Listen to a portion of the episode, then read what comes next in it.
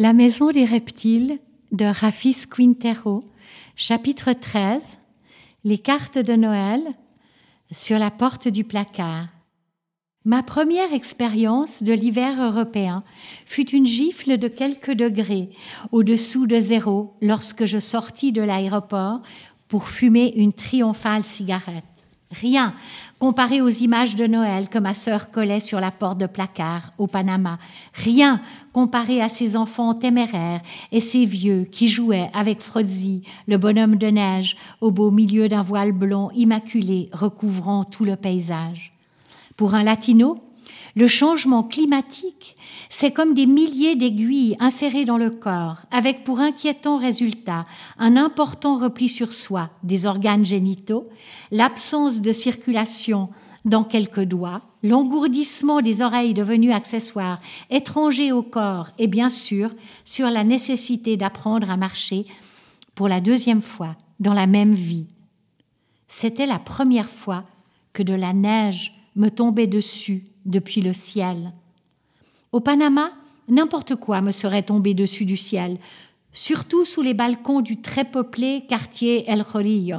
De l'urine dominicaine, les crachats des vieux cordonniers, cigarettes collées aux doigts, des feuilles de choux étuvées échappées des assiettes, des immortels, ces Chinois qui jamais ne meurent, des paquets de cigarettes vides d'enfants qui aspirent à devenir adultes de manière prématurée, le liquide séminal du voisin qui renifle désespérément les sous-vêtements des mulâtresses accrochées aux cordes à linge et qui, dans les cas les plus malchanceux, tombe lui aussi du balcon. Mais un flocon de neige, un authentique flocon de neige, jamais. Délire monothématique. C'est aussi la première fois que mon horizon est composé de blonds, d'yeux aux couleurs variées, de mains gantées, de manteaux comme dans les magazines, de valises à roulettes ou de serviteurs qui les transportent, de coups ornés de diamants, de perles, d'or et d'autres éléments du tableau périodique, de montres dorées, de sacs haute couture valant plusieurs centaines d'euros. Ah, ma chère Francesca. D'écharpes arabes et d'autres nationalités, une seule chose m'est familière, c'est la fumée exhalée par les hommes lorsqu'ils sont exposés à un environnement plus froid que la température de leur corps. J'avais grandi avec les publicités de la télévision, au milieu des paysages de Marlborough, le souffle humain, celui des cow-boys au menton carré et rebard oblique à cheval sur la neige, soufflant les vapeurs d'eau et de tabac. Je n'ai jamais pu terminer ma cigarette. Mes doigts n'étaient plus capables de la tenir. Nous avons pris le train électrique numéro 9 qui nous conduisit à la rue Safatistrat 40 à l'Académie royale des beaux-arts d'Amsterdam, la plus importante académie des arts d'Europe. En chemin, nous avons reçu toutes les salutations des merveilleuses maisons de bois, hautes de plusieurs étages et inclinées par le crochet placé au plus haut niveau de chaque maison en direction de la rue pour faciliter les déménagements depuis l'extérieur par les fenêtres. À Amsterdam, les maisons et leurs escaliers ont été conçus étroits et allongés pour réduire les impôts qui étaient calculés en fonction de la surface au sol. Ces escaliers très petits, utilisés par des gens très grands, me semblaient surréalistes. Je pensais à quel point l'espace était important pour moi, moi qui avais connu la période la plus surpeuplée de l'histoire pénitentiaire costaricienne et les conflits pour quelques centimètres de plus pour finir par dormir avec les morts.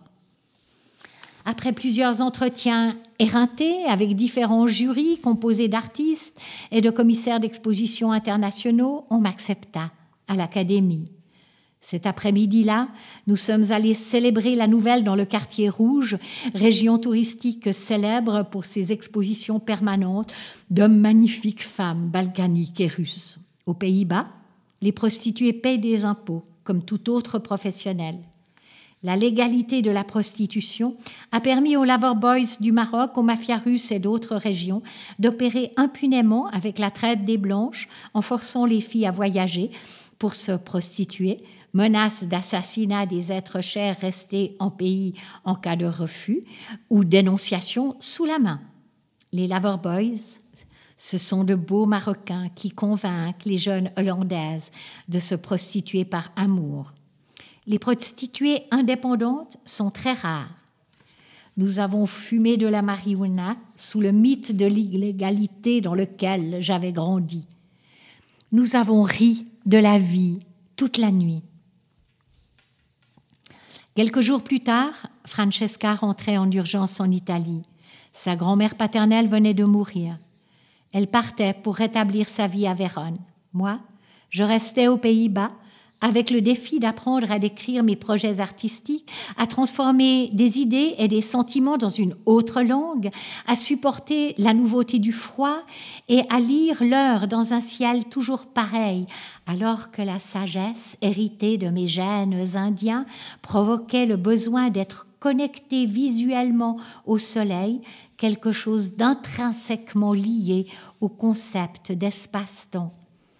La lumière du soleil sur la routine me faisait sentir que je bougeais avec le soleil qui lui aussi bougeait, même si au même moment je ressentais aussi la prescription de la vie, un thème que j'avais appris à supporter après avoir collectionné un tir et 17 coups de couteau dans mon corps. J'avais perdu la peur de mourir. De toute façon, l'espérance de vie des Panaméens est de 75 intenses tours de terre autour du Soleil, puis ils meurent, généralement d'une cirrhose ou d'autres maux aux origines festives. Aux Pays-Bas et dans certains pays autres nordiques, on commençait à lutter contre la dépression profonde que cause l'absence de soleil. On le remplaçait par des thérapies de lumière artificielle dans des centres esthétiques. On avait aussi légalisé le suicide pour les cas extrêmes. Je remarquais que le climat déterminait l'attitude des gens. Je connaissais les effets de la chaleur tropicale sur l'humeur des prisonniers, mais le froid dans un état de liberté était différent et les visages étaient longs et aussi gris que l'hiver lui-même les gens semblaient geler les sourires et les salutations pour les périodes les meilleures et les plus courtes de l'année. Au fugace printemps, la joie régnait dans la ville. Les voitures de la municipalité polissaient les rues et les gens en faisaient autant dans leurs célèbres maisons flottantes au bord des canaux. Sur le continent, les mendiants polyglottes organisés par les mafias des Balkans réapparaissaient pour interpréter des mélodies dramatiques au rythme de l'accordéon et tenter de susciter la compassion récemment dégelée aux portes des supermarchés Albert Heijn.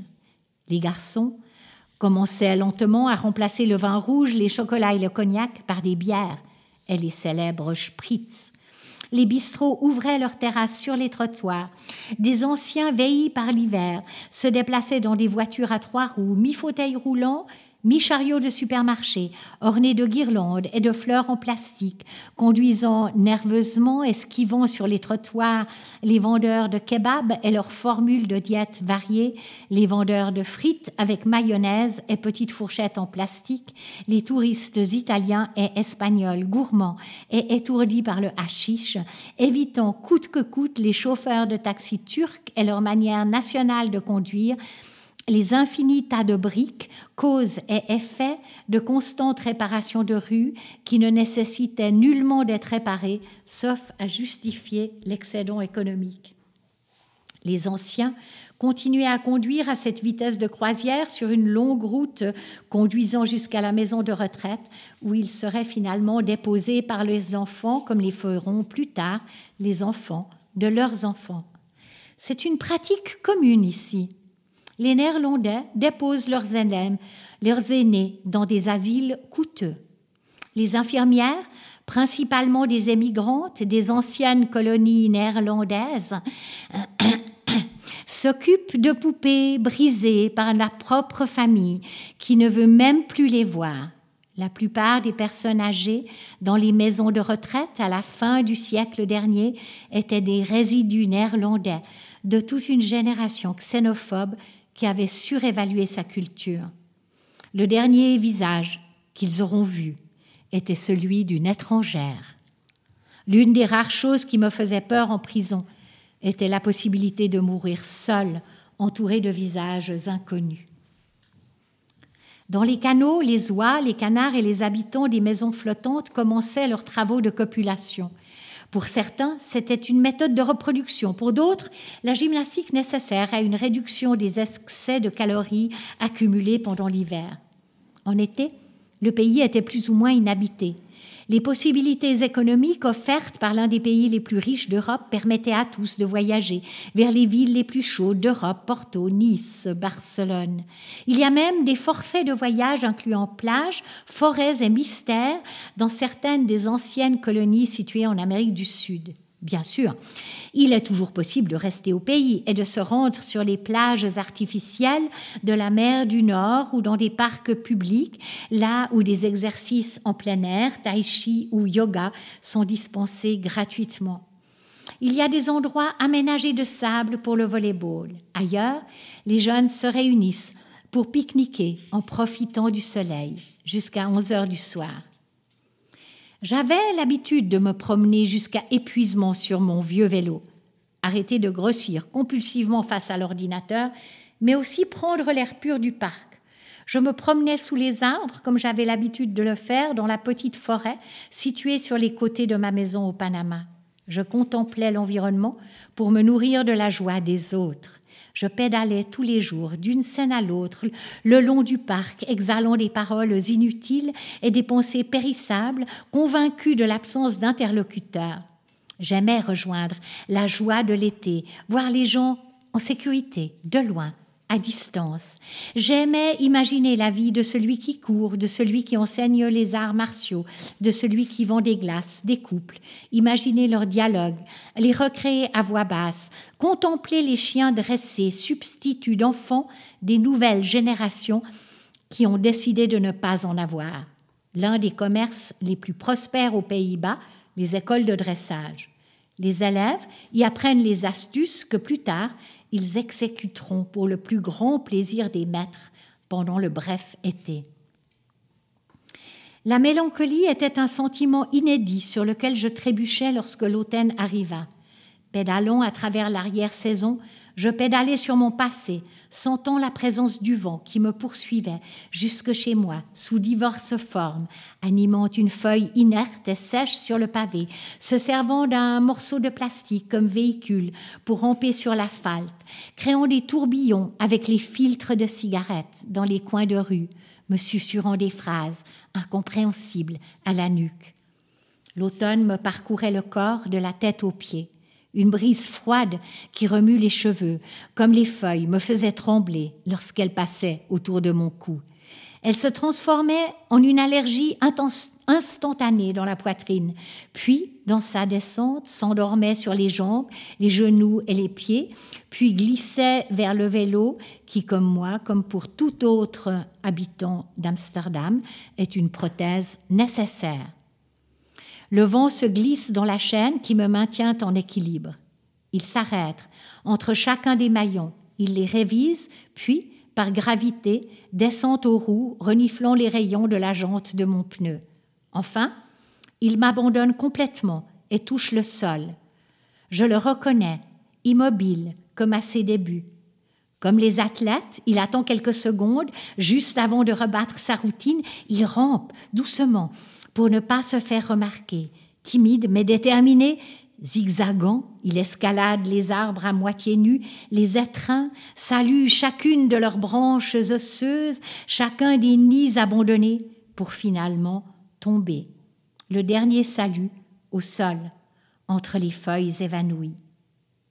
Je soupçonnais que malgré les douze mille kilomètres qui me séparaient du Panama, c'était le même vent avec lequel je jouais au cerf-volant.